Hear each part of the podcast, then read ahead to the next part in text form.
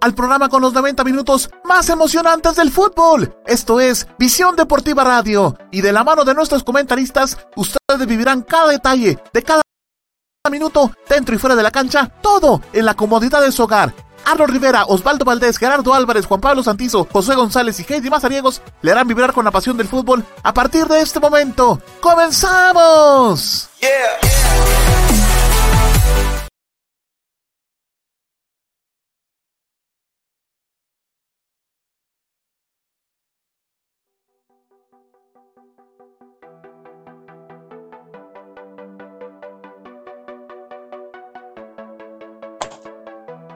¿Qué tal amigos? ¿Cómo están? Para mí es un gusto darle la bienvenida a otro programa más de aquí de Visión Deportiva.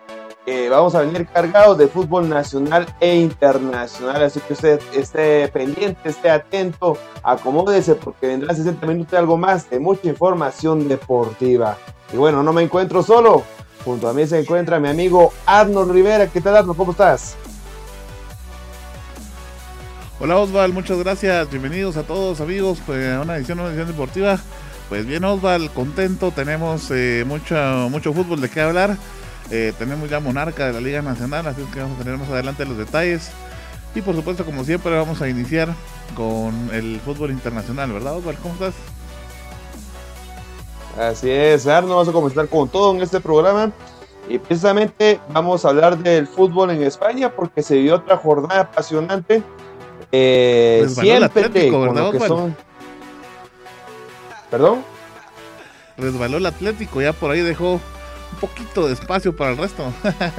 Se le pone emoción. Así es. Así es, vamos a tener lo que son imágenes de los dos perseguidores del Atlético Madrid, que es precisamente Real Madrid y el Barcelona Atlético, como fue el día, hasta hoy fue lo que es el encuentro a las 2 de la tarde, no puedo tener lo que son las imágenes, pero sí de estos dos partidos que se vivieron el día de ayer. Déjenme contarles que el, uno de los partidos sorpresivos eh, fue este, lo que es el, el Huesca recibiendo al equipo de Real Madrid. En este encuentro, déjenme contarles que inicia dando la sorpresa el equipo de Huesca con este golazo. Vamos a poner nuevamente la repetición de este golazo que metió. El anotador de este encuentro, déjenme decirles que fue Javi Galán al minuto 48. Ahí vemos nuevamente la repetición. Totalmente bañando al arquero Tibú Courtois. Luego estaba insistiendo el conjunto de Huesca buscando el segundo tanto. Pero la fortuna siempre estaba en la portería de Tibur Courtois. Ya luego de esto, el equipo merengue quería despertar y hasta quedó un cabezazo de Rafael Barán al minuto 54 en este cambalache, como le decimos aquí en, en Guatemala. Hasta que finalmente llegó el cabezazo del defensor francés. Luego de esto estaba ahí lo que era una gran oportunidad de Huesca. A una mano estaba salvando Tiber Courtois, este portero de Bélgica. Y ya finalmente veíamos ahí lo que es eh, Karim Benzema, este delantero francés, que por ningún lado se le daba lo que era el gol para, para este artillero francés. Luego de esto, eh, algo insólito, porque el que, el que los iba a salvar era un defensor, ni más ni menos que era Rafael Barán, este jugador francés. Ahí vemos nuevamente, no fue de, cabezazo esta vez, sino ahora fue con la pierna izquierda, un rebote que conseguía en el área de 5.50. Eh, y con esto, por supuesto, ganó lo que era el equipo merengue, dos goles a uno. Ahora tenemos en pantalla lo que son las imágenes del encuentro Betis contra el Barcelona. Iniciaba el equipo del Betis ganando con este gol al minuto 38 por Borja Iglesias y luego un golazo. Bueno, más adelante vamos a ver. Tenemos primero la parada de este arquero, Joe Robles, pero más adelante teníamos lo que era el, empate de Fútbol Club Barcelona. Al minuto 59, precisamente el hombre que tenemos en pantalla con la pierna izquierda, manda totalmente a guardarla en el fondo para el 1-1 minuto 59 Juego Club Barcelona que venía por supuesto otra ganancia también le ha costado poco a poco. Este resultado no era la excepción porque por ahí veíamos un autogol de Víctor Ruiz a minuto 68 y el mismo Víctor Ruiz a minuto 75 colocaba el empate para su equipo ya que aquí había ratificado lo que era su error iban 2 a 2 a minuto 75 como vuelvo a repetir Aquí vemos esta gran atajada de Ter Stegen.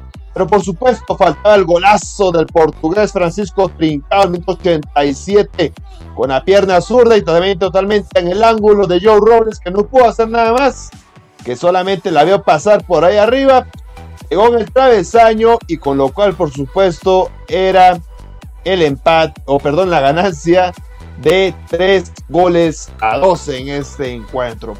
Estos fueron los partidos más interesantes.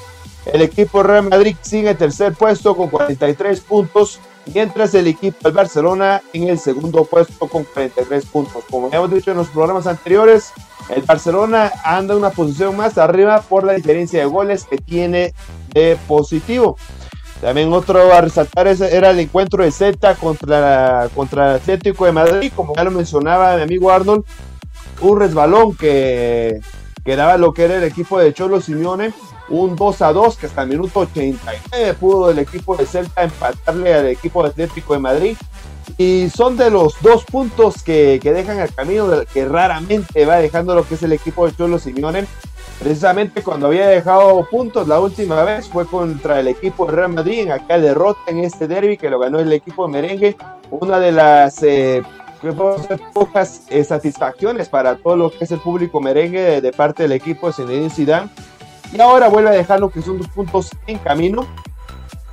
Y con esto pues tenemos lo que es cómo está la tabla de posiciones en esta liga española y más que todo eh, para conocer, luego de este empate 2 a 2 que tuvo el Atlético Madrid contra el Celta, ahora cuántos puntos lleva lo que es la ventaja el equipo de el Cholo Simeone sobre el equipo de, del Celta. Aquí vamos a tener lo que es la tabla de posiciones. Y la tenemos ya.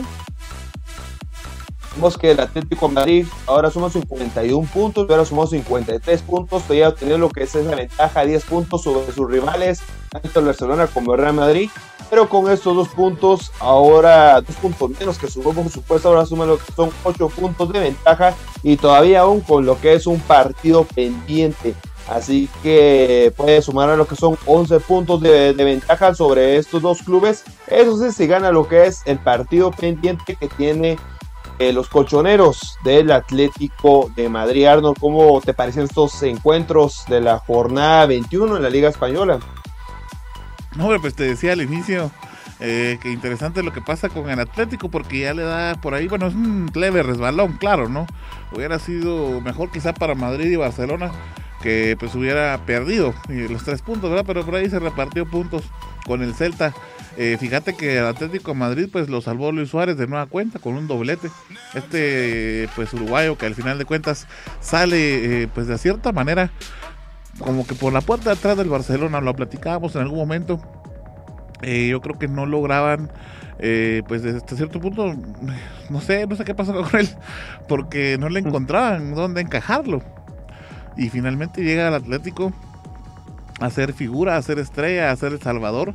Y como te decía, se puso la capa de oro porque gracias al doblete de él, pues es de que el Atlético no cae, ¿verdad? Un Celta que se le puso, se le, pues, de ahí sí que al final de cuentas se le interpuso más bien en el camino al Atlético y pues iniciaba ganando a través de Santi Mina. Fíjate que al minuto 13 era que ya el, el Celta pues se anotaba y con eso eh, empezaba a abrir el marcador, ¿verdad? Luego había los dos, dos, goles de Luis Suárez y lamentablemente pues la defensa por ahí se, se perdió un poquito y al minuto 89 pues Ferreira finalmente metía el gol para el Celta. 2 a 2 terminó ese encuentro. Eh, también pues, se va a jugar un partido pendiente que tiene el Real Madrid y por ahí pues ya se van a ir jugando todos los partidos que tenían pendientes, ¿verdad? Sin embargo, el Atlético todavía tiene uno y como bien nos mencionabas, pues están a 51 puntos el Atlético en este momento. Eh, sin lugar a dos, el que más lejos creo que va a estar uh, de momentos en Madrid, eh, pero eh, pues vamos a ver qué es lo que sigue sucediendo. En teoría, el Atlético ya tenía eh, pues totalmente en la bolsa el, el, triunfo. Vamos a ver si, si no siguen habiendo más resbalones de este tipo, ¿verdad? Sí, a ver qué es lo que sucede más adelante. Y precisamente los partidos que, que están pendientes, uno de ellos es este que tenemos en pantalla, que se va a jugar el día de mañana a 2 de la tarde, Real Madrid recibiendo al Getafe. Y ya, bueno, el fin de semana le vamos a hablar aquí el, el próximo viernes. Pero como lo repetir, ese es el partido que está, tiene eh, pendiente el equipo merengue contra el Getafe. Por si ganara, eh, hicieron un total de 43, 46 puntos. Provisionalmente se situara en la segunda posición. Y también a la espera de que Fútbol Club Barcelona tiene otro partido pendiente. Esto, por supuesto, en la Liga Española. Gracias, Odro. Vamos a seguir esperando. Eh, también va a haber Copa del Rey, ¿verdad? Sí, la Copa del Rey va a haber, pero ya va a ser para el, para el mes de, marzo, en los primeros días. Ya son las semifinales, pero por supuesto, eso vamos a hablar un poquito más, más adelante, Arno. Correcto, bueno. Así que vamos con otra liga internacional. ¿Qué te parece? Si nos comentas eh, cómo está lo que es eh, la, Gran Serie Me parece, Osval. Pasemos directamente entonces con lo que sucede este fin de semana en la Serie A. Habíamos estado platicando un poquito, dándole seguimiento. Así es, eh, Arnold. Bueno, por ahí se me escapaba el dato. Fíjate, te comento. Sí, va a haber Copa de Reyes esta semana también. Y por lo mismo. por el eh, interno, ¿verdad? sí, sí, sí. sí. por aquí tenía mal mi, apunte. Fíjate que solamente tenía lo que eran los partidos de vuelta que se van a jugar en, eh, en marzo, eso sí. Pero los partidos de ida van a ser esta semana.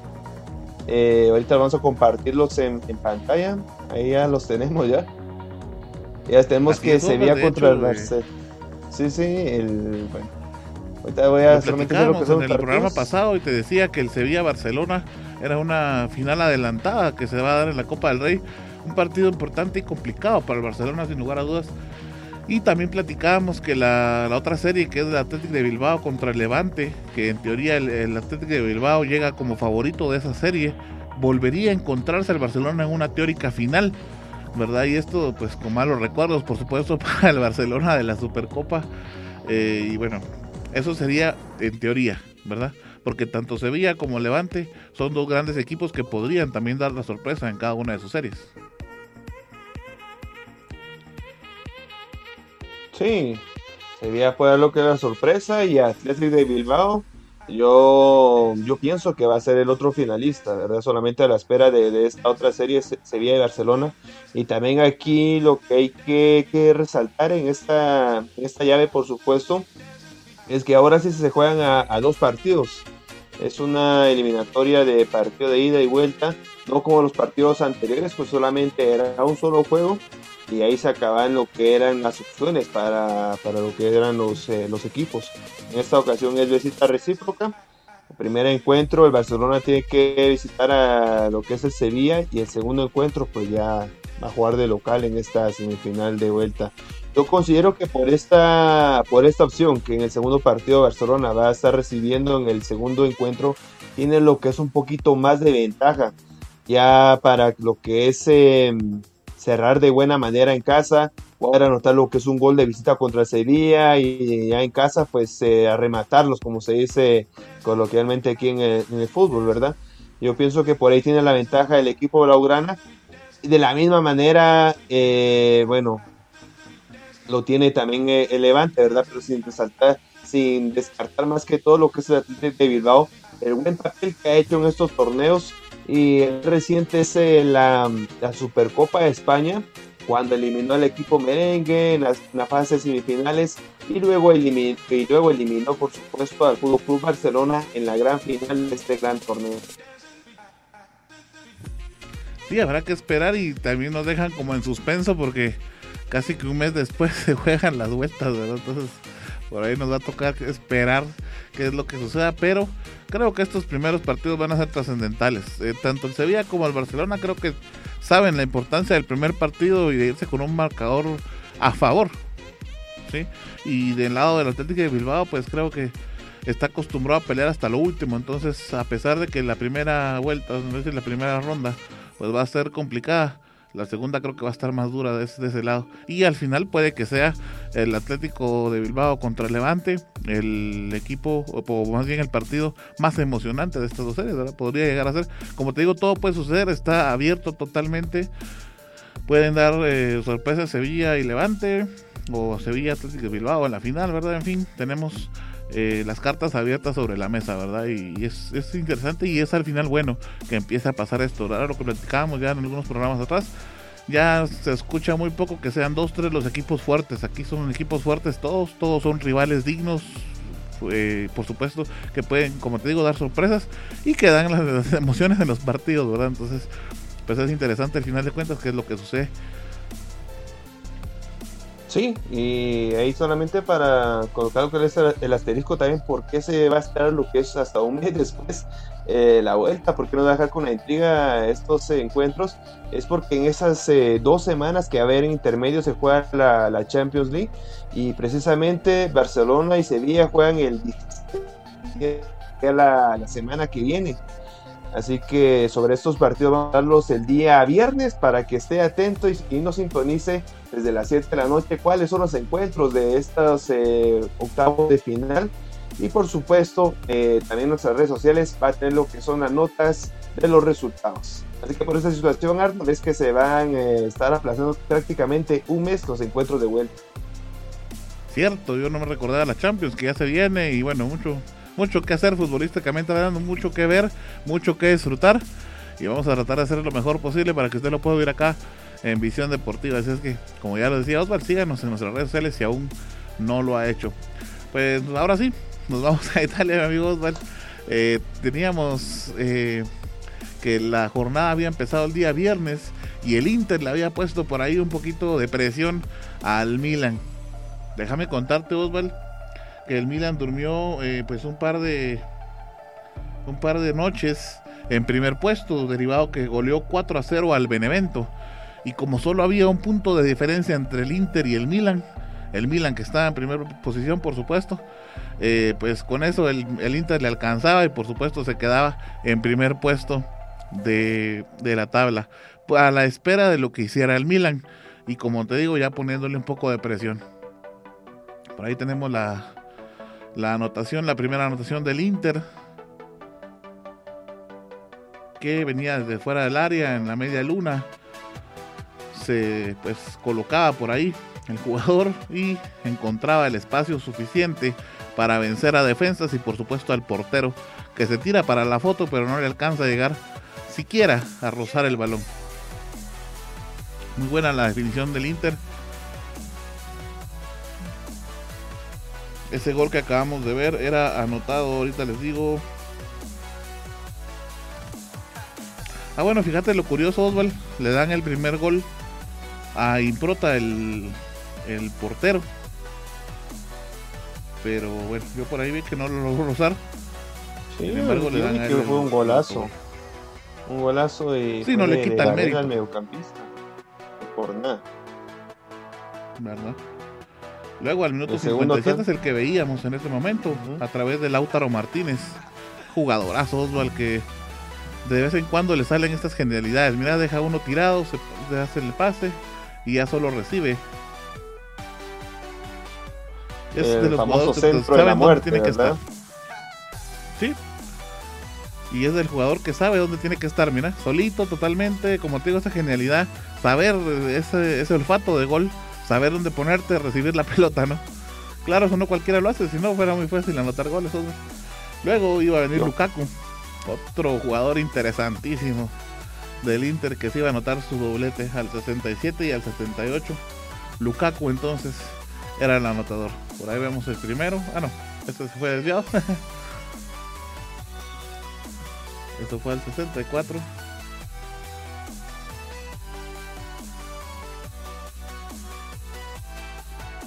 Ahí tenemos dificultades con la imagen. Y precisamente Arnold, este juego que ya tenemos en pantalla, lo, llevamos totalmente en vivo aquí en Visión Deportiva el día sábado.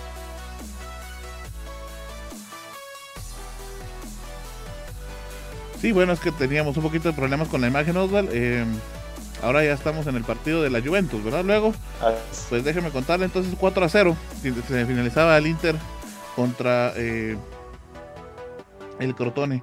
Luego, el sábado, lo que nos decía nuestro amigo Osvaldo, ¿verdad? Vivimos este partido acá en vivo. Eh, Cristiano Ronaldo, pues como siempre por ahí, eh, dando sus genialidades también, ¿verdad? Y por supuesto aportando su granito de arena. En este, en este partido no lograba anotar, partido entre... Ah, no, perdón, estoy un poquito retrasado acá. Dame un segundo, bueno.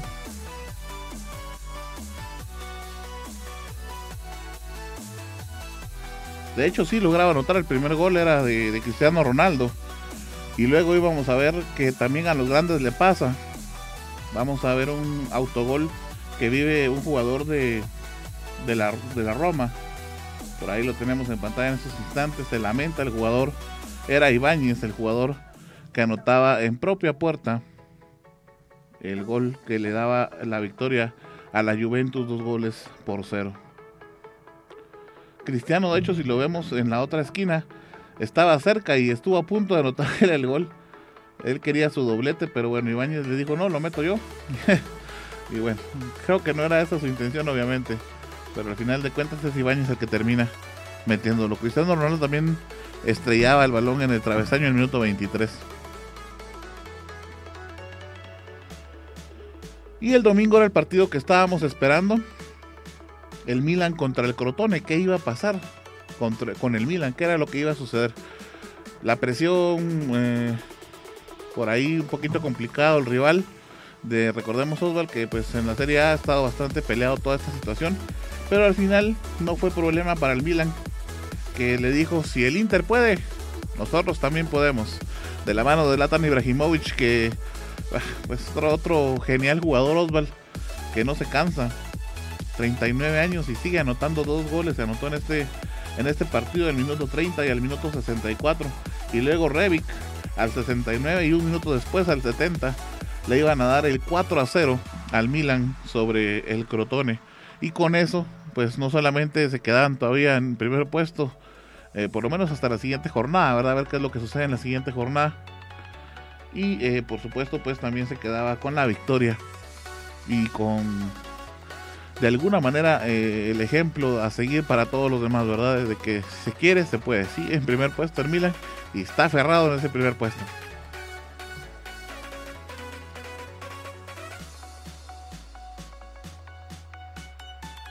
Bueno, por ahí creo que tenemos algunos inconvenientes con mi amigo Oswald.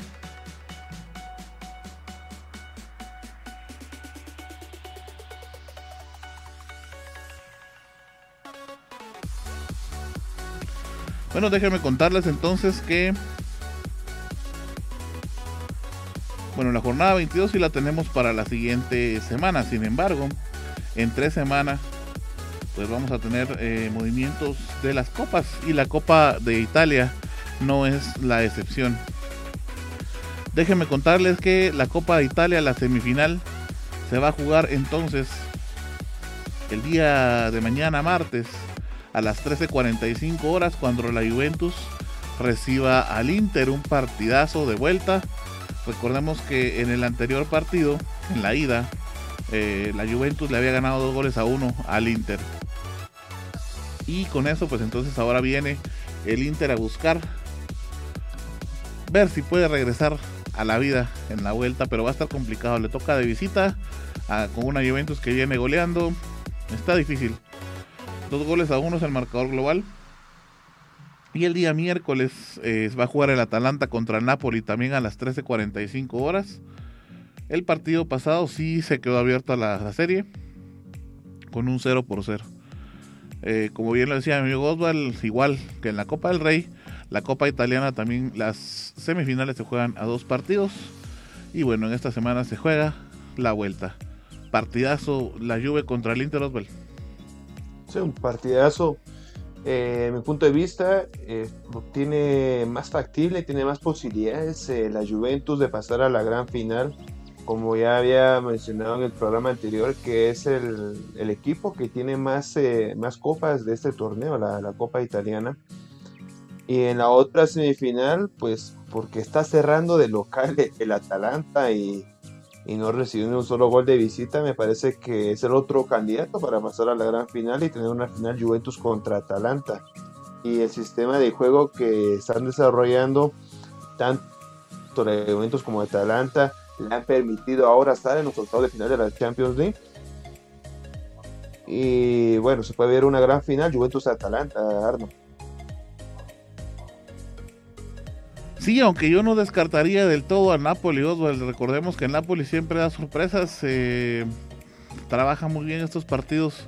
Al final de cuentas, probablemente quiso guardarse o, bueno, simplemente tuvo una mala noche, pero Napoli también es uno de los fuertes de la Serie A y yo, la verdad es que mejor me quedo con el pronóstico reservado porque la Juventus sí te considero que sí está, ya de hecho está a un paso con esa victoria en la gran final.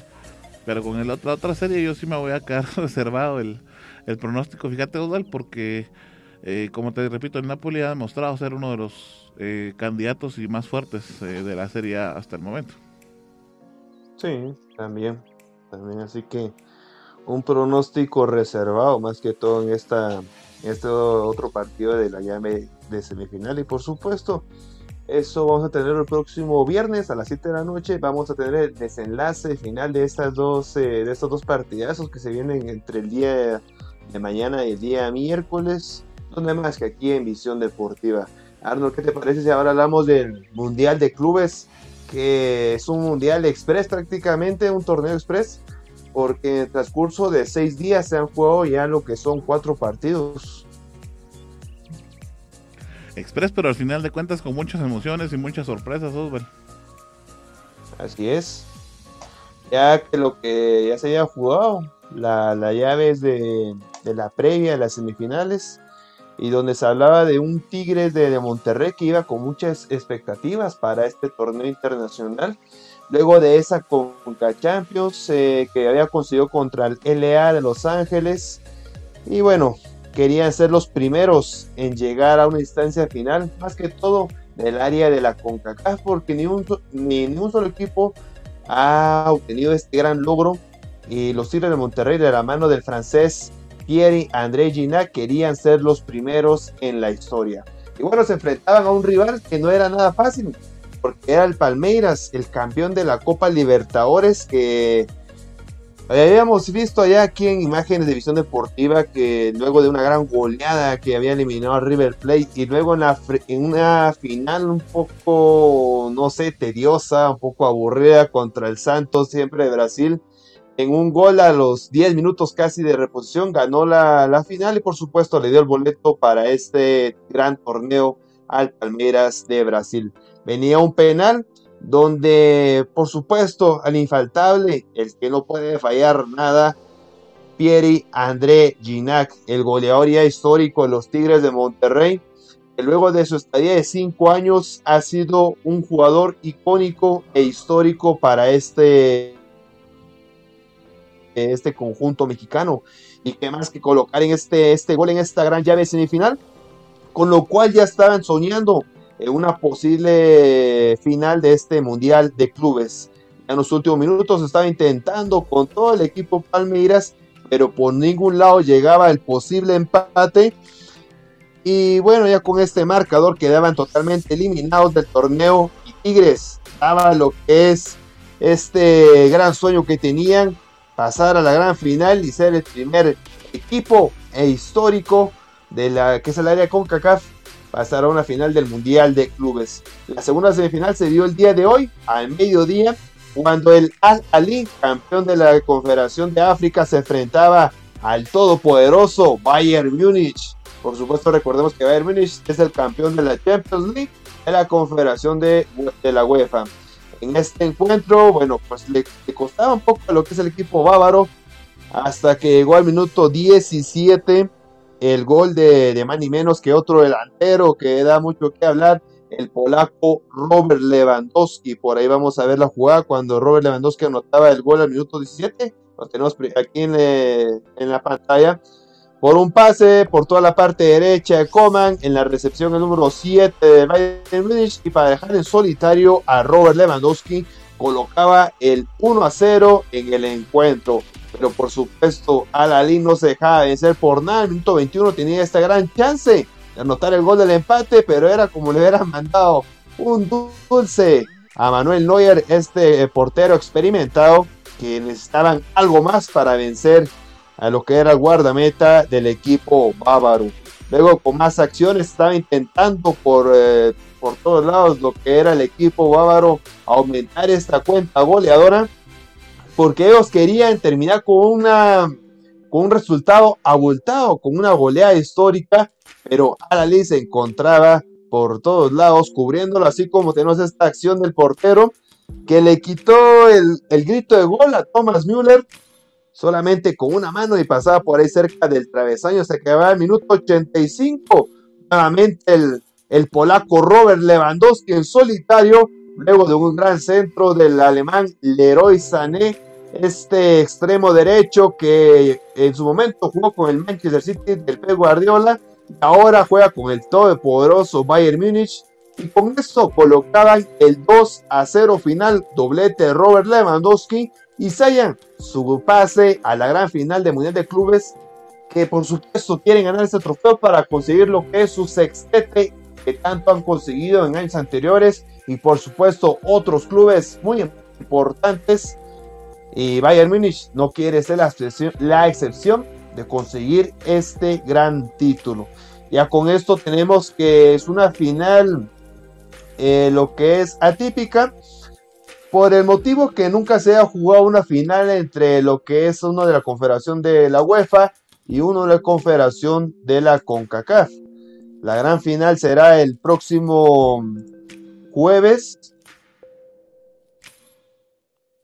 el próximo jueves y será a las 12 del mediodía en el estadio Qatar Foundation, la Fundación de Qatar. Y ese mismo jueves, en el mismo estadio, se va a jugar por el tercer puesto entre el Al contra el Palmeiras, solamente que esto será a las 9 de la mañana. Pero por supuesto, la finalísima, Bayern Múnich contra los Tigres, Robert Lewandowski contra Pierre André Gignac, de los Tigres de Monterrey, que bueno, ahora han hecho historia con este gran pase, con esta gran final que van a jugar en el Mundialito de Clubes Arno. Sí, bueno, como bien lo decís, Oswald, interesante lo que hace Tigres al final histórico. Eh, le gana al campeón de toda Sudamérica, ¿verdad? de la, que es el Palmeiras. Y bueno, con eso consigue el pase para poder pelear una final. Una final que sí, eso sí, no se le viene para nada fácil a Tigres, Oswald. Recordemos que el Bayern Múnich estaba aplastando en, su, en sus competiciones, ¿verdad? Y creo que al, al, Ali le salió barato al final de cuentas esta semifinal, dos goles a cero. Eh, yo por lo menos esperaba un marcador un poquito más abultado, si es cierto en esto.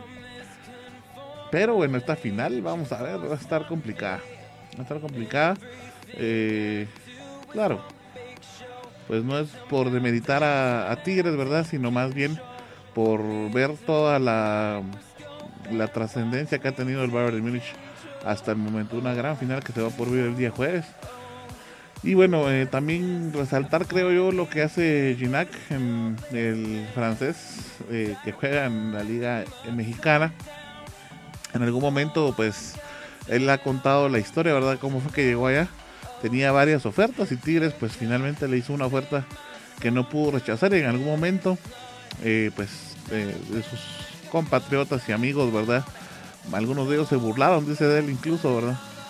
Pero eh, pues él dijo, vamos a hacer historia con el club y lo está consiguiendo, por lo menos ahorita ya hizo algo que no había hecho ningún otro club y eso es bastante importante tomando en consideración que es del, lado de la CONCACAF, pues nos ayuda también a nosotros, nos, toca un poquito de esa alegría, ¿verdad? El de clubes que se está jugando en Qatar, donde también pues más adelante se va a jugar la Copa del Mundo y esperando que en aquel momento pueda ya haber más público, porque acá pues creo que es poco el CAE, ¿verdad?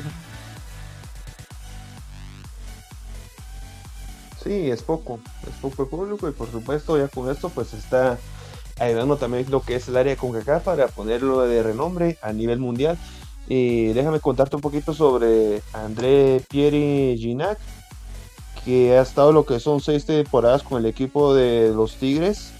Ha jugado un total de 202 partidos y en donde ha anotado 143 goles, por supuesto, en todas las competiciones. Este jugador francés eh, inició su carrera con Lori de Francia, con el Pau de Francia, el Toulouse de Francia y donde más resaltó fue en el Olympique de, de Marsella Aquí tuvo un paso, un paso espectacular y por lo mismo fue llamado para lo que fueron los Tigres de Monterrey y donde vuelvo a repetir ya lo que son 143 goles el jugador francés con el equipo mexicano. Bueno, a la espera de lo que suceda el jueves, deseamos, deseamos mucha suerte a Tigres y a ver qué es lo que se nos viene el día viernes. Vamos a tener toda esta información y pues esperemos que nuestro amigo Josué, que es fiel aficionado de los Tigres, pues esté para comentarnos, ¿verdad? Que nos cuente de primera mano qué fue lo que sucedió. Bueno, vamos a una pausa, Osvaldo. Sí, vamos a una pequeña pausa. Y al regreso, vamos, eh, venimos con todo el fútbol nacional, así que esté pendiente, amigo televidente. Esto es Visión Deportiva, el mejor lugar para enterarte del fútbol nacional e internacional. Quédate con nosotros, ya volvemos. Recuerda que puedes sintonizar Visión Deportiva Radio los días lunes y viernes de 7 a 8.30 pm a través de nuestra radio en línea y de todas nuestras plataformas digitales. También puedes buscar nuestro podcast en tu plataforma de streaming favorita. ¡Te esperamos!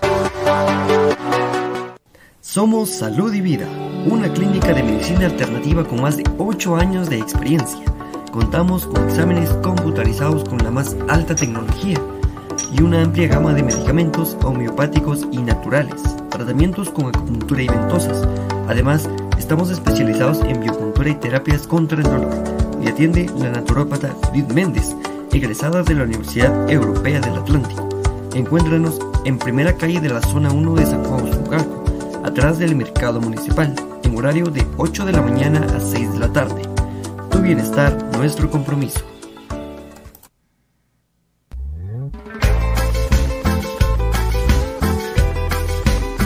Aficionado Super Chivo. Para enterarte del acontecer del equipo de tus amores, el Shelahu Mario Camposeco. No te puedes perder Visión Chiva. El rinconcito de los super chivos. El segmento de Visión Deportiva Radio dedicado al cinco veces campeón nacional. A los apasionados de la luna de plata. A todos los lanudos de corazón. Escucha Visión Chiva los días lunes y viernes de 7 a 8 de la noche en Visión Deportiva Radio. A través de tu plataforma digital favorita.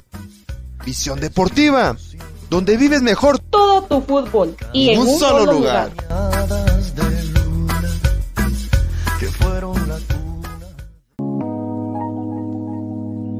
Sabemos que en estos momentos lo más importante es cuidar de tu familia y tu mundo digital es el que te ayuda a mantenerte cerca de ellos.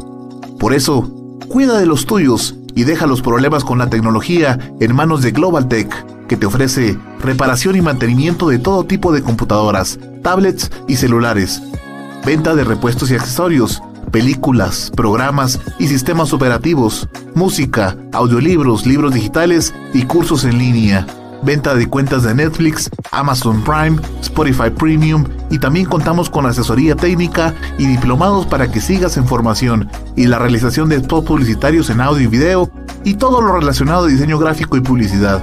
Búscanos en Facebook como www.facebook.com diagonal Global Tech Shella o llámanos o escríbenos en WhatsApp al 4444 9810. Global Tech, soluciones tecnológicas digitales a tu alcance. Semanas tienes una cita con el fútbol. Visión Deportiva Radio es un programa de fútbol diferente, con noticias, análisis, estadísticas, entrevistas, comentarios, historia y un poco de buen humor.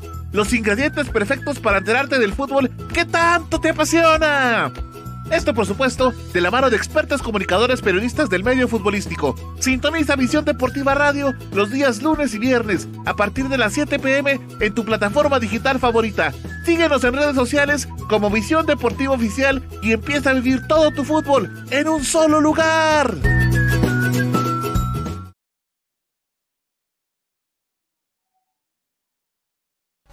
Gracias por continuar en nuestra sintonía. Esto es Visión Deportiva, el hogar del fútbol nacional e internacional.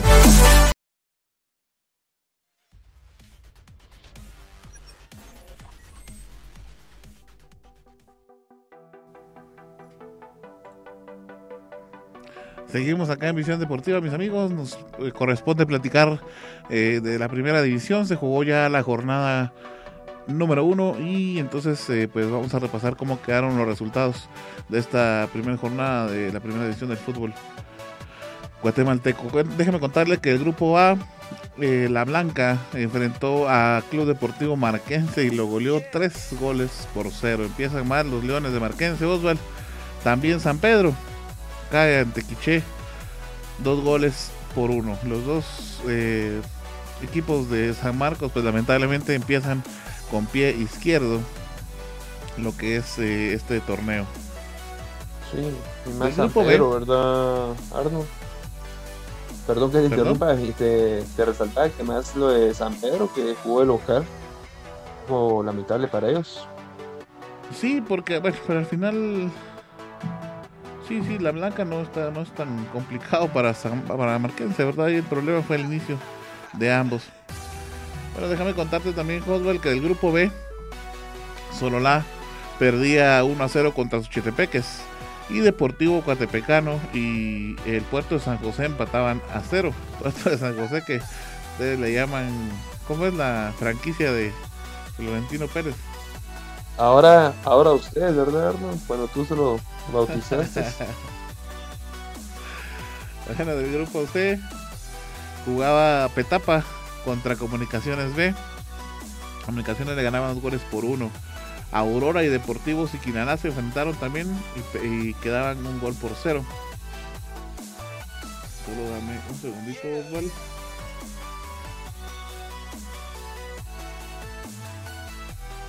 Y del grupo D.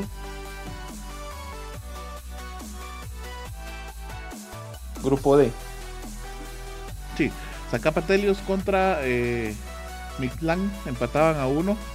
Y Deportivo Carchá contra Sayaché empataban también 2 a 2. Es así como se completaba la jornada número 1 Oswald y las tablas entonces de posiciones quedan de la siguiente manera.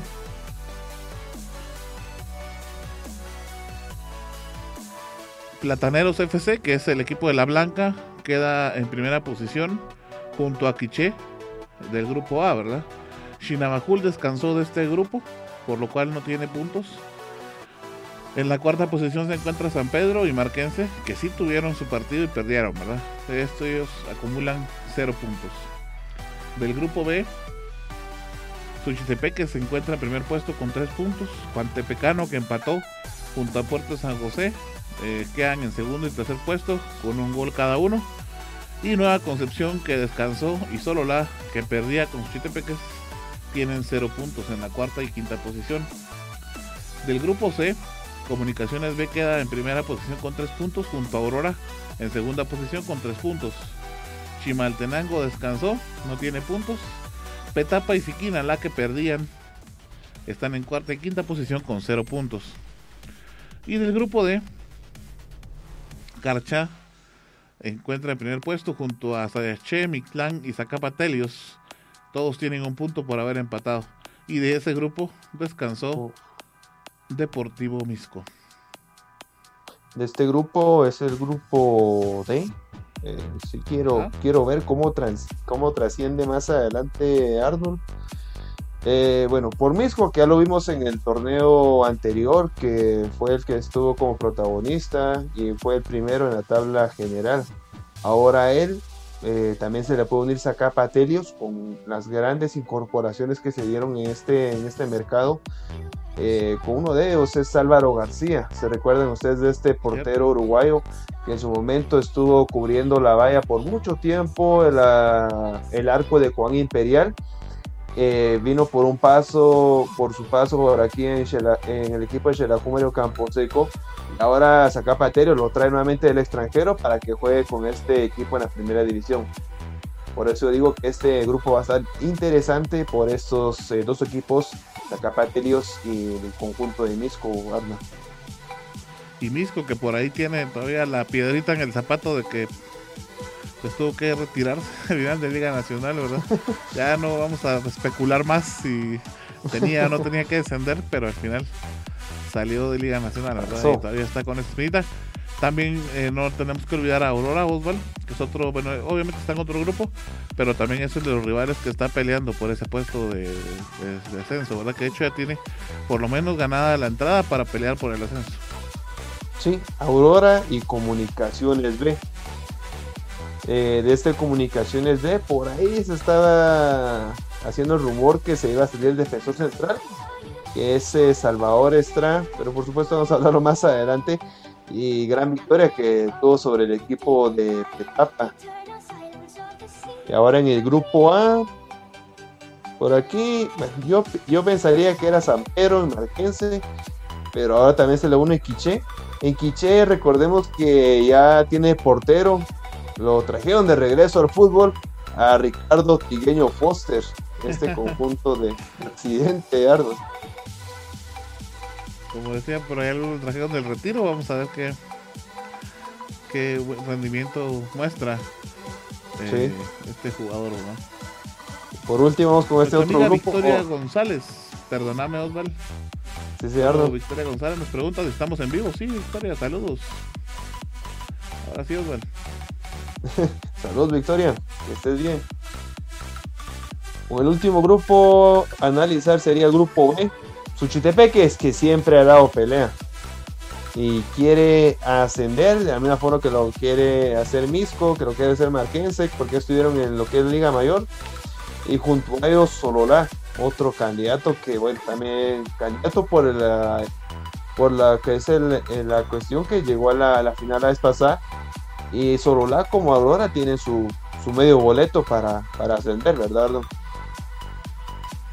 Sí, ya es mucho tiempo que vemos a Xochitepeques fuera de Liga Nacional, ya sería bueno e interesante ver una Liga Nacional de nuevo. Eh, por supuesto, con Marquense, que es el que se nos fue también, ¿verdad? Ya no volvió.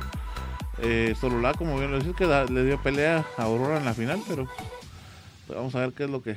Sí, cómo se sigue desarrollando este torneo, que al final de cuentas terminó y en tiempo normal y empezó en tiempo normal, ¿verdad? Y Liga Nacional que se supone tendría que haber puesto el ejemplo, ahora tuvo muchas complicaciones. Complicaciones que siguieron ayer Oswald con una celebración por ahí que vamos a platicar más adelante. Eh, pero bueno, estamos acá en primera división, así es que no sé si tendrás algo más que agregar, Oswald. Eh, no, solamente, solamente nos vamos directamente al otro segmento. Vamos entonces. Ahora hablaremos del fútbol nacional. Esto es Visión Chapina. Es Guatemala, mi patria dorada.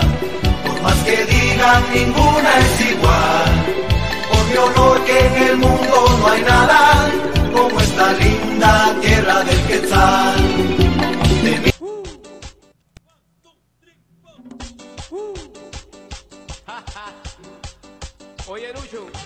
Y bueno, Osval, vivíamos entonces una final de Liga Nacional, un torneo apertura un poquito atípico y bastante largo, complicado de desarrollarse por situaciones de COVID y demás. Pero al final llegábamos a la parte final de este encuentro más bien de este torneo, donde se disputaba el equipo de Municipal contra el equipo de Guastatoya. Un equipo de Municipal que llegó a fases finales con muchas dudas, eh, por supuesto, eh, entredicho el técnico, que al final de cuentas hay muchos aficionados y, y en general todos los, eh, los conocedores del fútbol guatemalteco que no están totalmente de acuerdo con las decisiones y la dirigencia de Sebastián Vini. Y ayer se pudo ver la deficiencia que tenía este técnico al, eh, al punto que no sabía ni qué, ni a quién meter, ni en qué momento hacerlo. Creo que hizo los cambios por ahí unos antes, otros después, y al final los que había hecho antes le quedaron muy temprano y los que hizo después ya muy tarde. En fin, sea como sea, el equipo Municipal no funcionaba. Eh, Guastatoya que incluso le regala un gol que ahí lo veíamos, ¿verdad? Mediante el quetzalteco eh, Néstor Jucup. Lamentablemente, pues ya tiene una anécdota que contarle a sus, nietos este jugador porque eh, pues lamentablemente anota un autogol en su propio arco. Afortunadamente no les eh, afecta mayor situación al equipo de Guastatoya porque ni así Municipal reacciona. Un equipo de Guastatoya que termina entonces eh, ganando por un marcador global de 4 goles a 3 Así es, ¿verdad, Osval? Eh, tres goles a dos, Arno. 3 a 2, ¿verdad? Le estoy añadiendo yo uno, sí, tenía ahí la duda. Eh, sí, pues el primero es 1 1, es lo- sí, correcto. 3 a 2, entonces se iba el marcador global. Los, gol- los dos goles cayeron en este caso en, en el primer tiempo. El segundo tiempo, pues no hubo para nada, no pudieron hacerse más daño. Al final de cuentas, Willy Coito manda a sus jugadores a, guardar ya el resultado por ahí por el minuto 75 más o menos. Prudentemente me parece que lo hizo porque ya lo poco que se habían podido hacer de daño lo habían hecho y no iba a seguir avanzando de ninguna otra manera. Gambetta Díaz, eh, Roca, eh, pues todos los nombres importantes del equipo de Municipal, John Méndez, eh, José Martínez y todos los demás, pues al final de cuentas no estuvieron para brillar en esta gran final, que era cuando lo tenían que hacer, creo yo, Osval, y poner en alto el nombre Sí. municipal, pero pues finalmente no consigue el equipo rojo encontrarse ni tampoco trascender. Fue más de lo que vimos al final. De hecho, para mí eh, era merecedor más antigua que el mismo equipo de Municipal de pasar a la final. Recordando que Municipal, como te, te lo he dicho siempre y te lo voy a seguir diciendo, en dos jugadas y por el empate, es que al final de cuentas logra pasar. Porque por la posición obviamente el empate le convendría. Pero que haya hecho méritos necesarios futbolísticamente hablando para poder pasar a esta final, eh, me parece que no. Sí, totalmente desmeritorio lo que es el, puesto hasta donde llegó el conjunto Escarlata. Para ellos lamentable que luego de una gran eh, temporada regular que hicieron, ser los primeros en la clasificación, estar eh, con ese primer lugar, cuántas jornadas, tener al, arquero menos vencido, tener al goleador, pero vinieron de lo que es de más a menos. Y cuando, como bien comentaste, Arnold, cuando más se necesitaba lo que era jugador de los Escarlatas, cuando más se, quería ver esas jugadas para lo que es el equipo de Municipal, los, eh, los, jugadores decepcionaron en sí y por supuesto también lo que es el técnico. En, el, en los partidos, eh, yo te comentaba de los cambios que, que hacía algo ilógicos, ¿verdad? Cuando lo que era mediocampista, Rudy Barrientos, sí, insistiendo con este jugador juvenil que por algo está llamado a la selección de, Guatemala y pues por algo también lo, lo, lo llevaron de, de, lo que es de Guastatoya Municipal para que sea el, pulmón del equipo, podríamos decir, ¿verdad? Pero ya en los que eran los partidos finales, Sebastián Vini no, no pudo colocarlo, hasta es más, entraba como, como suplente y era todo lo contrario, ¿verdad? Era cuando tenía que, que integrar lo que eran su, sus armas, eh, su cuadro, el cuadro que utilizó durante lo que fueron todas las jornadas en la, en la fase de grupos, en la fase entre grupos.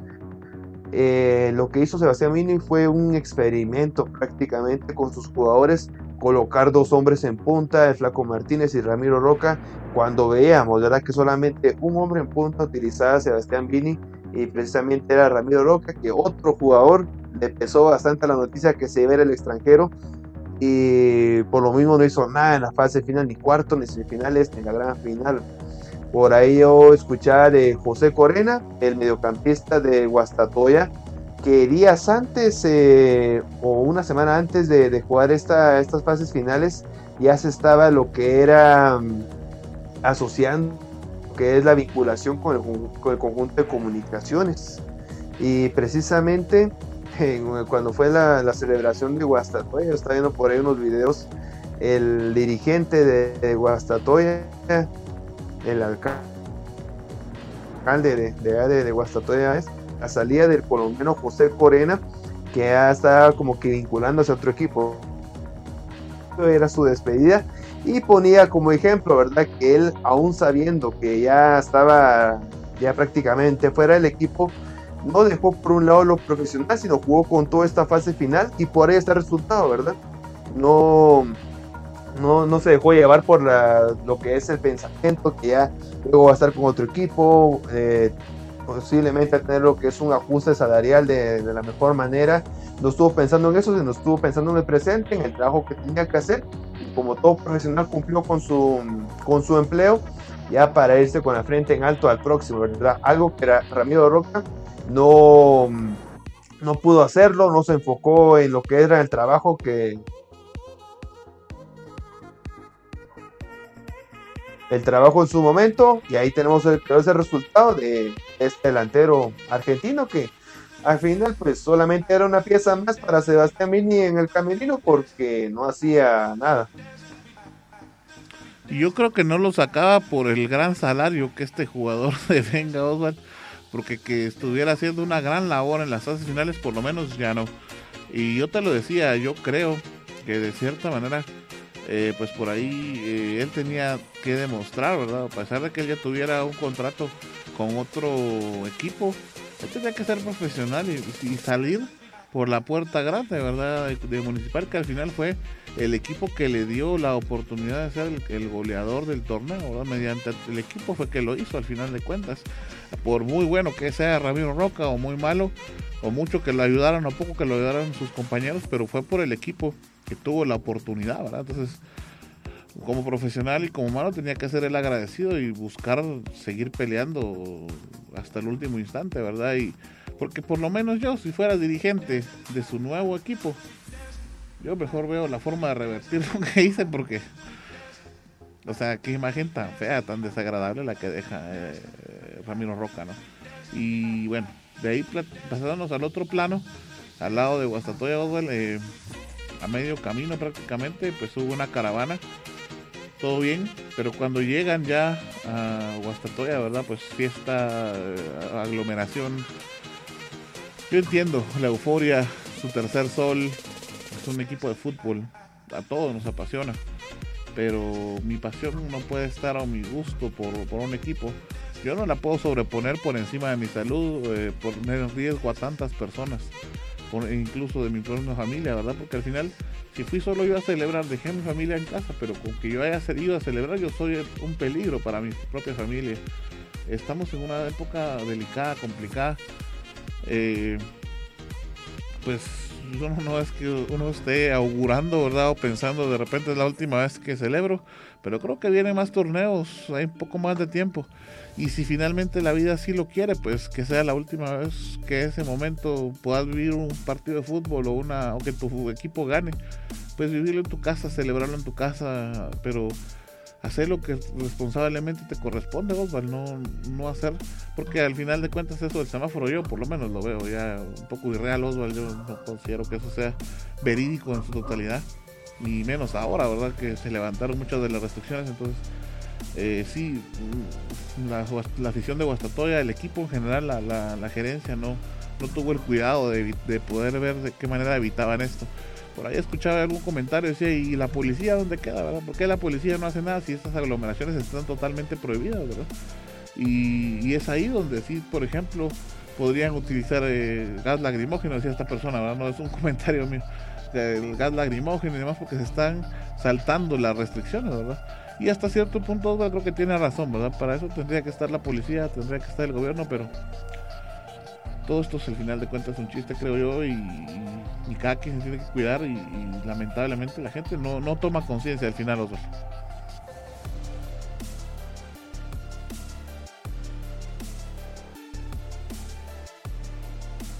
Sí, para nada no toma la conciencia necesaria el equipo de Guastatoya y más que todos los dirigentes, ¿verdad? En este caso, el señor Jorge Orellana, desde lo que es el partido de pasado, en el partido de, ida de esta gran final, vimos que en el estadio estaba una cierta cantidad de aficionados y, con ello, ¿cuál fue su, excusa? Al día siguiente o un día antes de la final, día sábado, es porque ellos están en color amarillo, pero tampoco no es, para el caso, ¿verdad? Para estar ahí colocando este, este señor toda la afición dentro del estadio y el mismo eh, Jorge Orellana fue el que mandó los pases a imprimir de cortesía para que toda la afición de Guastatoya llegara a este encuentro. Ya con esto que se había hecho una, un día anterior, más que todo en la, en la final anterior, eh, que no se iba a esperar para este, este encuentro de vuelta, ¿verdad? La gran caravana que le iban a hacer al equipo cuando iban a llegar. Eh, y bueno, en ese video que yo te comento, donde Jorge Orellana prácticamente le dio despedida a José Corena, eh, pude notar lo que fue la cantidad de gente que había alrededor. Eh, y él, él decía en sus declaraciones en el video que la única condición que le había puesto al aficionado es que todos llevaran mascarilla, pero ¿quién iba a controlar eso, verdad? ¿Quién iba a controlar que todos tuvieran su mascarilla, que todos tuvieran su distancia y todos estaban abrazados? Y otra cuestión donde yo hasta, bueno, hasta hoy me pude ver lo que es el video, que pusieron su tarima para lo que es la celebración de, de, de lo que es el conjunto de Guastatoya, pero eh, el bus de, de los jugadores lo, lo, de, lo, dejaron a una cierta distancia, como a una o dos cuadras, y tuvieron que pasar durante toda esa gente. Durante toda esa gente pasaron lo que fueron los aficionados. Es cierto, ¿verdad? Cuando es un campeonato de esa forma se celebra, pero no estamos en tiempos normales, estamos en tiempos de pandemia. Y tú vas a creer, Arnold, que hay una cierta distancia en lo que es ese tipo de comportamiento porque tenían que abrirse eh, en el camino los jugadores, se abrazaban, y por ahí vemos a Lombardi, eh, así totalmente abrazados, así llegaron todos los jugadores a lo que fue a la, la tarima que, que colocó la, la, directiva de Guastatoya. Y, y con no la sé, mascarilla no sé media qué, puesta, qué mira. pasará. Sí, media puesta, media puesta. Ahí solamente cubriendo el mentón. Pero esperemos, es- esperemos que no tenga resultados positivos de aquí a unos 10 días o 15 días, no sé cuánto, cuánto, cuánto se van a estos resultados, ¿verdad? Esperemos que no tengamos resultados eh, negativos sobre esto, porque si no, sí va a ser totalmente perjudicial, no solamente para el equipo ni para los directivos de la institución, sino para un pueblo en general como lo que es Guastatoya. Es como, y a repetir, está bien que celebren y todo, pero no, no es el motivo. Y a mí se me olvidó mencionar en lo que eran programas anteriores, no estuve de acuerdo en la serenata que se le hizo al equipo de Guastatoya en esta semifinal pasada, ¿verdad? Porque también se vio lo que fue toda la gente ahí junta, sin ningún distanciamiento, y al final pues ni resultado ni negativo ni positivo al, al otro día fue porque fueron eliminados en el torneo, ¿verdad? Pero más que todo en el punto que me pongo a pensar es el tiempo que estamos viviendo la pandemia. Y vuelvo a repetir, si estuviera en tiempo normal, pues de plano, ¿verdad? Es parte de, de la celebración. Ya aquí en Xelajú es parte de lo que es la, la costumbre, la tradición de que le van a hacer serenata, aunque el- todos los demás equipos digan que están en contra. Pero ahora en el tiempo que estamos viviendo, no, no se debería hacer. Y esta celebración que se vio en Guastatoya, pues tampoco hubiera, sido, hubiera sido más prudente que lo hubieran hecho de forma virtual. Y hasta ahí, ¿verdad? O tal vez algunos cuantos aficionados, solamente los socios del club, unos que 20, 25, pero con su sana distancia, así como de veras de- debe de hacerse, pues hasta ahí, ¿verdad? Pero ah, como vemos, yo creo que ya en Guastatoya ya, ya no existe el COVID, se acabó la pandemia. Yo creo que todos nos tenemos que ir a Guastatoya porque podemos tener una vida normal, Ardo. Sí, eh, fíjate que hasta cierto punto a veces uno toca temas y pues eh, estamos acostumbrados, ¿verdad? Que casi todo lo hacemos chiste, pero pero realmente no no debería ser así, Osvaldo. Mira, ahí estamos viendo todo Guastatoya ahí prácticamente y no, no es así. No es así. Y fíjate que mucho viene por parte de las dirigencias. Pasándonos al otro lado, Municipal pone una pantalla gigante afuera del estadio del Trébol. ¿Para qué? También. También, también. para que los aficionados estén amontonados viendo el partido afuera. Y de hecho, muchos aficionados del Municipal llegaron a recibir al, al club, llegaron a alentarlo y todo, como decís, todos con mascarilla. Pero eso realmente no es una. No es 100% seguro. Lo 100% seguro que estés en tu casa. Eso es lo realmente seguro. Entonces, eh, creo que de parte de las dirigencias, recordemos que Xelajú Mono Campusego cuando venía, no recuerdo de dónde Osval, pero creo que los, los cuartos de final venía para acá, sacaron un comunicado, ¿verdad? Que no que fueran a encontrar, que no hicieran La semifinal. Hubo una pequeña parte que sí los vino a recibir. Y aún así, ¿verdad? Pero como te digo, ustedes tendría que ser en conjunto, directiva, policía, eh, eh, asistencia de salud pública, ¿verdad? Y todo lo demás.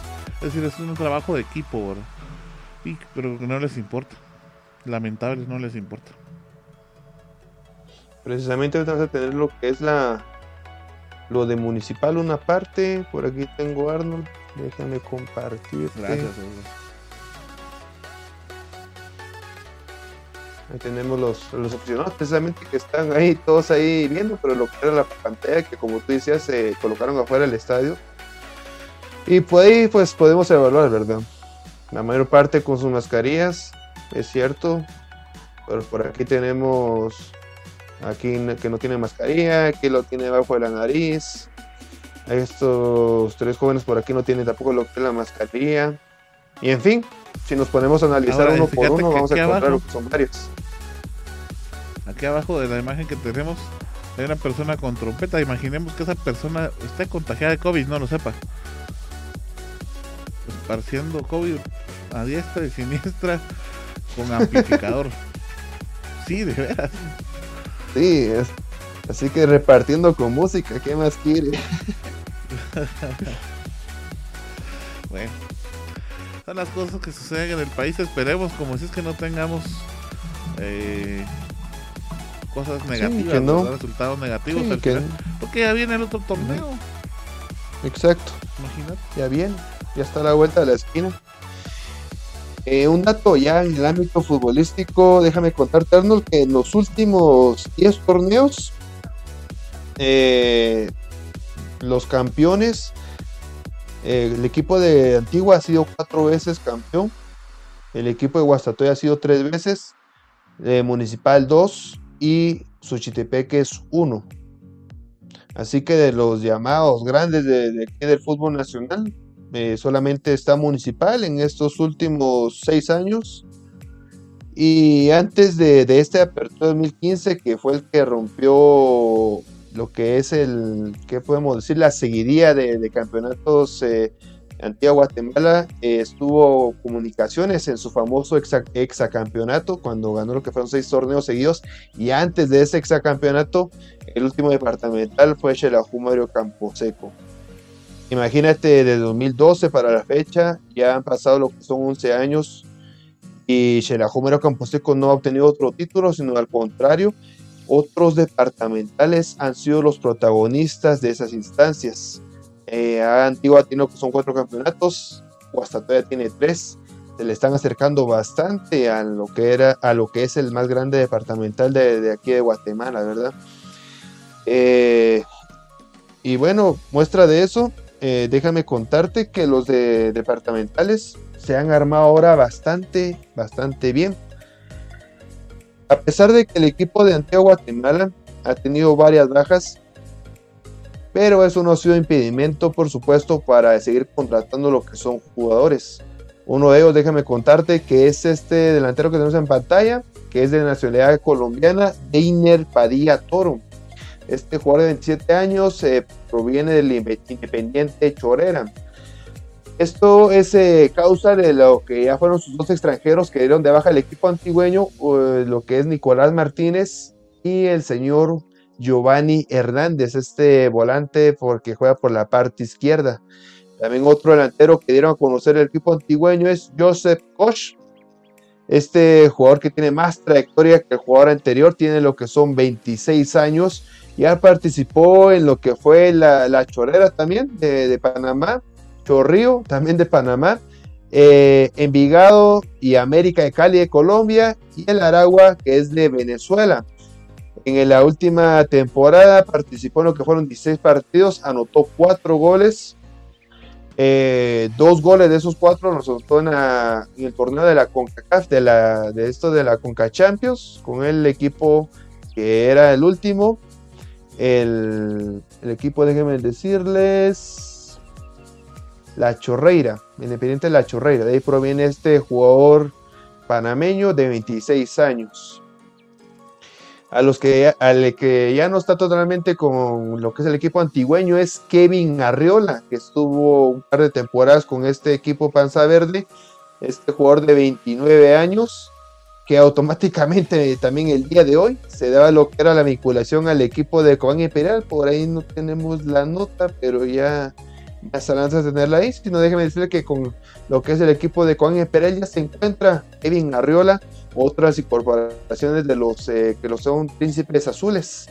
Otra sorpresa que se daba el día de hoy es que Oscar Castellanos se desvinculaba de Campo Camposeco y regresaba a su equipo, el equipo Panza Verde Eh, este juvenil de 20 años eh, estaba con Xelajú Mario Camposeco solamente cedido a préstamo y por el buen rendimiento que tuvo con el equipo de la NU, que fue capitán en varias jornadas y también eh, fue titular indiscutible para Walter Claverí y también para Marco Antonio Morales, fue el motivo para lo que los dirigentes de Antiguo Guatemala lo, lo llamaron nuevamente para el equipo antigüeño y bueno, en esta nueva temporada va a estar con el equipo de Antigua Guatemala.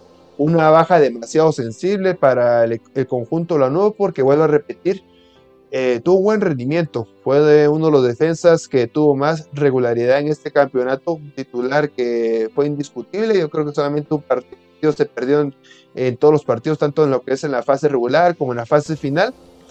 Y por lo mismo digo que va, es una baja sensible. Ahora, eh, con todo esto, el equipo de Mario Camposeco es el que se encuentra, no sé, más dormido que, todo, que todos los demás clubes, porque es el que he visto que tenga menos movimientos, Arnold.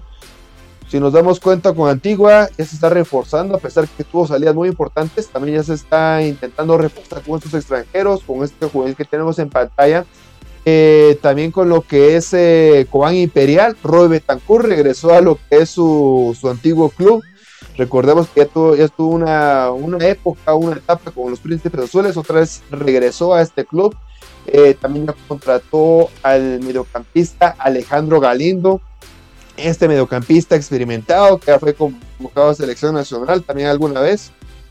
El arquero José Echepo Calderón, que también era de comunicaciones, Vladimir Díaz, que era de comunicaciones también, y también para se fue Kevin Arriola, que ya lo vimos anteriormente, que ya lo habían despedido de lo que es el conjunto de Antigua Guatemala. Así que también con Imperial se armando de una buena manera, pero Chelajumbre o Camposeco aún nos quedamos así como, ¿qué va a pasar, verdad? ¿Qué es lo que está pasando con el conjunto Lanudo? Porque precisamente la semana pasada por ahí teníamos una nota déjenme buscarlos, en Instagram o en Facebook. Teníamos esta nota que habían dos probables jugadores que venían a conjunto nuevo, pero ya estamos lunes, ya empezamos la semana y no se ha sabido nada. Recordemos que lo que tienen son cinco vagas del conjunto Super Chivo. Está lo que es eh, Mario Castellanos, eh, Freddy Ruano, Gerardo Arias, Cristian Alvisuris y también lo que es el jugador Tomás Castillo. Son cinco bajas, las cuales que tiene que mm, que ocupar esos puestos, esas vacantes que, estas, estas vacantes, perdón, que dejó lo que fueron esos jugadores. Y por ahí teníamos que posiblemente llegara Carlos Estrada, defensor central, que juega con Comunicaciones de, como se recuerdan en lo que fue en segmento de primera división, por había un defensor que se iba a desvincular de ese equipo, precisamente Carlos Estrada, eh, tiene 23 años, y también Eliseo Díaz, mediocampista de eh, Deportivo Iztapa, que tiene 30 años. A este último, Eliseo Díaz, lo descartamos totalmente porque el día de hoy en la mañana ya los dirigentes de Iztapa dieron a conocer que ellos por nada del mundo están, están lo que es en negociaciones por este mediocampista que ha sido capitán del equipo y por lo mismo no quieren eh, lo que es dejar soltar a Eliseo Díaz. Entonces hasta el momento solamente dejamos a Salvador Estrada, pero como vuelvo a repetir, no nos ha visto nada, solamente son rumores y bueno, solamente quedan lo que son 12 días al inicio del, encuentro y no la tendrán nada fácil contra un equipo de comunicaciones y por supuesto no solamente es el inicio, sino todo lo demás del torneo que, queda por disputar y la junta directiva, como decimos a buen Japín, no se pone en las pilas para buscar lo que son los jugadores o las contrataciones para este torneo clausura 2021. Sí, hombre, estamos ahí a la espera de ver qué es lo que va a pasar con Xelejómero Caposeco. Eh, yo no sabía lo de Mario Castellanos, yo vi la nota, pero no sabía que era estaba préstamo. Esto me, acabo de enterar junto a ti, Osval. Eh, porque sí es una baja que a mí me pareció extraño, pues. Y con eso se desarticula cada vez más el equipo de Shelahu. A ver si nos queda algo para iniciar el torneo. Pero bueno. Si no, vamos a meter a Osvaldo Valdés ahí a la defensa conmigo considerarán la, la, sexta y la séptima luna. si no a la par de Israel Silva te vamos a poner. Eh, Él ya es mi amigo. Ya ahí lo vamos a tener ahorita para el inicio del campeonato otra vez. También. este, bueno. Tenía un dato que te iba a dar, pero eh, por un momento lo extravió. Pues, bueno, más adelante me recordaré.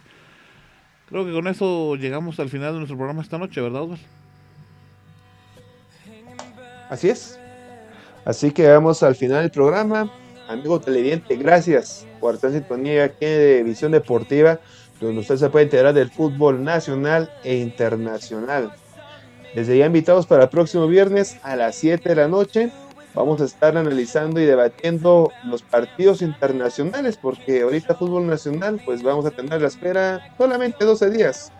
Que ya estamos a estar de regreso con todo lo que es el clausura 2021, pero el fútbol internacional no para. Y este, esta semana va a tener la Copa Italiana, la, la Copa del Rey. Usted va a estar enterado totalmente aquí en Visión Deportiva. Gracias a Maynor López por estar ahí, por supuesto, pendiente esa transmisión aquí en Visión Deportiva.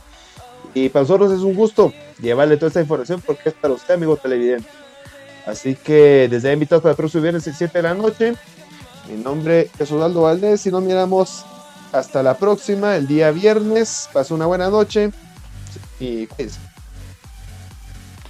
Amigos, gracias, gracias Osval también por tu compañía, eh, por agradecerles pues eh, por haber estado con nosotros en este programa de edición deportiva. Eh, muchas de las notas que usted vio en pantalla fueron extraídas de nuestras redes sociales. Si no lo ha hecho, hágalo. Síganos en nuestras páginas de Facebook, Instagram, Twitter. en todas ellas, en Tumblr también estamos. Todas ellas están repletas de la información del fútbol nacional, internacional y local. Así es que pues para usted darle eh, vida de fútbol a su red social favorita, síganos y me estoy seguro que no se va a arrepentir. Un abrazo, muchísimas gracias, nos escuchamos el día viernes. Hasta la próxima. Gracias por haber estado con nosotros en una edición más de Visión Deportiva Radio. Recuerda seguir informado a través de nuestras redes sociales buscándonos en Facebook, Instagram y Tumblr como Visión Deportiva Oficial y en Twitter como Vende Fútbol. ¡Hasta la próxima! Visión Deportiva es producido por Global Production de Global Group Guatemala. Todos los derechos reservados.